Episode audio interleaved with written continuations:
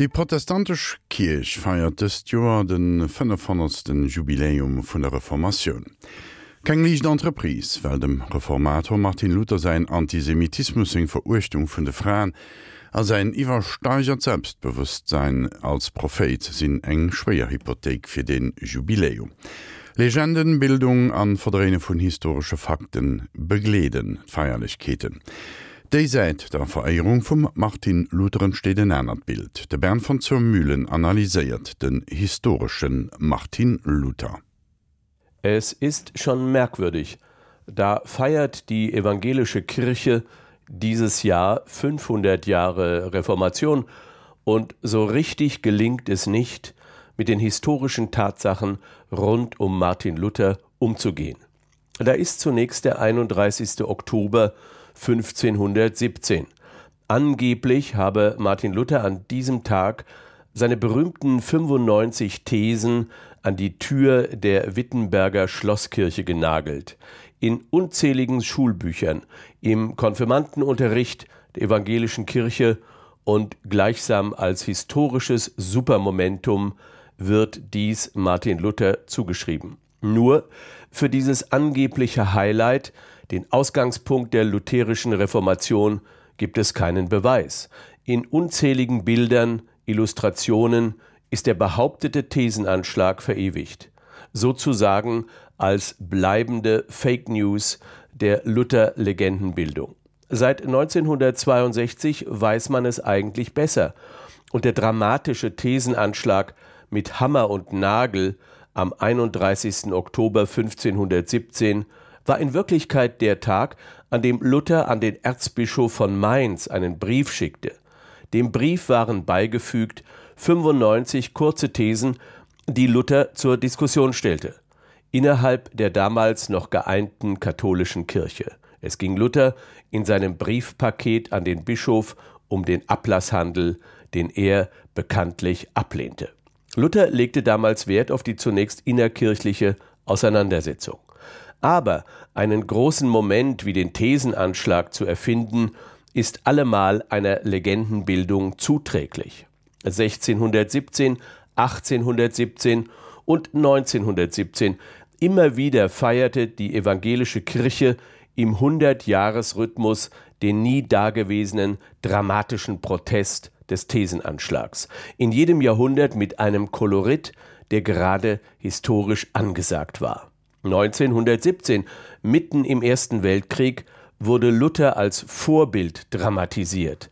Im sogenannten Hungerwinter, der bestialische Erste Weltkrieg tobte bereits im vierten Jahr und das militaristische Deutsche Kaiserreich stand vor einer vernichtenden Niederlage.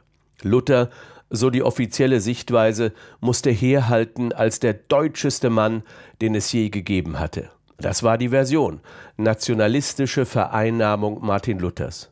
Und das protestantische Deutsche Kaiserreich mobilisierte am 31. Oktober 1917 auch gegen den inneren Feind oder die inneren Feinde, die damals der Katholizismus und der Sozialdemokratismus waren, mit Martin Luther als Speerspitze. Heutzutage, im 500. Jubiläumsjahr der Lutherreformation, kann eine erneute Instrumentalisierung beobachtet werden. Martin Luther, der Vorkämpfer der Moderne, der Kämpfer für Menschenrechte. Für die Historikerin Katharina Kunter eine nicht gerechtfertigte Instrumentalisierung, denn Martin Luther war ein entschiedener Gegner des aufgeklärten Humanismus, der sich in seiner Zeit langsam Bahn brach. Mit Erasmus von Rotterdam, dem großen und feinsinnigen Humanisten, lieferte sich Martin Luther erbitterte Auseinandersetzungen. Der 20-jährige Erasmus von Rotterdam schrieb 1489 begeistert über seine Entdeckungen der antiken Philosophen und Dichter. Er schwärmte von Ovid, Vergil, Horaz und Cicero. Martin Luther interessierte sich nicht für den aufkommenden Humanismus und die Literatur und Gedankenwelt der wiederentdeckten Antike. Zum Bruch kommt es endgültig, als Erasmus von Rotterdam die Abhandlung über den freien Willen publiziert. Martin Luther kocht vor Wut und sieht den von Erasmus von Rotterdam beschriebenen und geforderten freien Willen in der Nähe der Todsünde. Erasmus von Rotterdam formuliert erstmals die Menschenwürde, aber Martin Luther schreibt an einen Freund Zitat Es ist nicht zu beschreiben, was für einen Ekel ich an dem Büchlein vom freien Willen habe. Rigoros bekämpft Martin Luther die für die damalige Zeit revolutionäre humanistische Sichtweise der Willensfreiheit. Der endgültige Bruch zwischen Erasmus von Rotterdam, der den Geist des Humanismus mit einer neuen Sicht auf das Christentum zu vereinigen versuchte, und Luther war vollzogen. Luther stand bis zum Tod im Jahr 1546 auf der Seite der theologischen Dogmen ohne wenn und aber und nichts lässt sich aus den predigten den zahllosen tischreden von luther heranziehen die einen modernen luther interpretieren können der sich für menschenrechte oder andere moderne ideen eingesetzt hätte für luther war jedweder skeptizismus verdammenswert Für Erasmus von Rotterdam war Sokrates sein Vorbild. Schon früh warnte der auf Ausgleich bedachte Erasmus von Rotterdam den aufbrausenden Luther, die Dinge nicht zuzuspitzen. Aber der am 20. Juni 1530 von Kaiser Karl V. in Augsburg berufene Reichstag konnte die drohende Spaltung nicht aufhalten. Und der berühmte Schriftsteller Stefan Zweig schreibt über diesen historischen Moment, Zitat Der Reichstag von Augsburg zerreißt die Christenheit, die er verbinden wollte, endgültig in zwei Glaubenshälften. Statt Frieden steht Zwietracht über der Welt. Hart zieht Luther seinen Schluss, wird ein Krieg daraus, so werde er daraus. Wir haben genug geboten und getan. Erasmus von Rotterdam, der große humanistische Vordenker, wollte die Gemeinsamkeit. Luther wollte die Spaltung. Andere Legenden zu Martin Luther sind zwar immer noch im Umlauf und prägen den Heldenmythos, haben aber nicht das Gewicht wie der nie stattgefundene Thesenanschlag 1517 im Oktober. Als Luther im April 1521 sich auf dem Reichstag zu Worms weigerte, seine Ansichten zu widerrufen, soll er gesagt haben: „Hier stehe ich und ich kann nicht anders. Gott helfe mir. Amen. So war es nicht, dies hat er nicht gesagt, aber eine weitere gute Story war für die Legendenbildung geboren. Und in dem amerikanisch-deutsch-britischen Spielfilm von 2003 wird sogar eine Szene erfunden, der nach Luther mit Friedrich dem Weisen, seinem Landesherrn, zusammentrifft und ihm ein Exemplar des ins Deutsche übersetzten Neuen Testaments überreicht. Wieder eine Legende, passend zu einem Filmstoff. Jede Zeit interpretierte sich ihren eigenen Luther.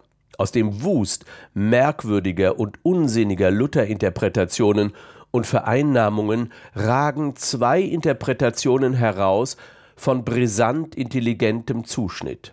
Thomas Mann kritisierte nämlich Martin Luther und sagte: „Ich liebe ihn nicht, das gestehe ich offen. Das Antieuropäische ängstigt mich, das cholerisch grobianische, das Schimpfen, das Wüten, ich hätte nicht Luthers Tischgast sein mögen.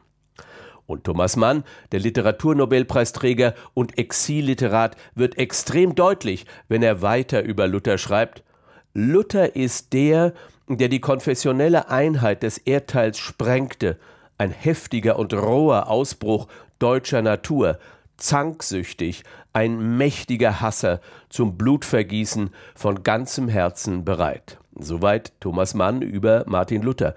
Die offizielle Luthersicht will aber angesichts dieser Kritiken nicht von ihren Bildern und teils erfundenen Schlüsselszenen Abstand nehmen.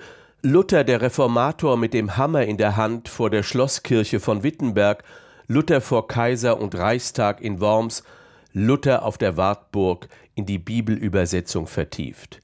Wo unkritische Bilder transportiert werden, ist die Verehrung nicht weit, ein religiöser Heroenkult entsteht.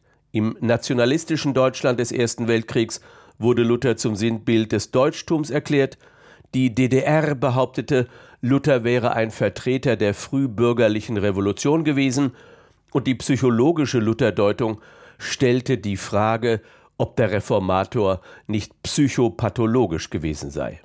Im laufenden Reformationsjubiläum werden fundierte und interessante Lutherinterpretationen an den Rand gedrängt, so zum Beispiel die Sichtweise von dem Philosophen Friedrich Nietzsche, der Luther vorwarf, mit seiner Reformation das Papsttum überhaupt gerettet zu haben. Der Katholizismus, so Nietzsche, wurde durch den Angriff der Reformation wieder eine Religion, die er kaum noch gewesen war, Die Reformation Luthers habe die mit der Renaissance so glücklich begonnene Zerstörung des Christentums verhindert. Das gegenwärtig auf das ganze Jahr 2017 verteilte 500-jährige Jubiläum der Reformation von Martin Luther pendelt unentschieden zwischen Heldenverehrung, nicht beweisbarer humanistischer Auffrischung und Vertuschung des historischen Luthers. Der, nur noch wenig, vielleicht überhaupt nichts für die Lösungen unserer Zeit beiträgt. Legendenbildung und Heldenverehrung wen as den historische Martin Luther dat war den zweiten Deel vun der Serie vum Bern von zur Mühlen zum 500. Jores Jubiläum vum Reformator.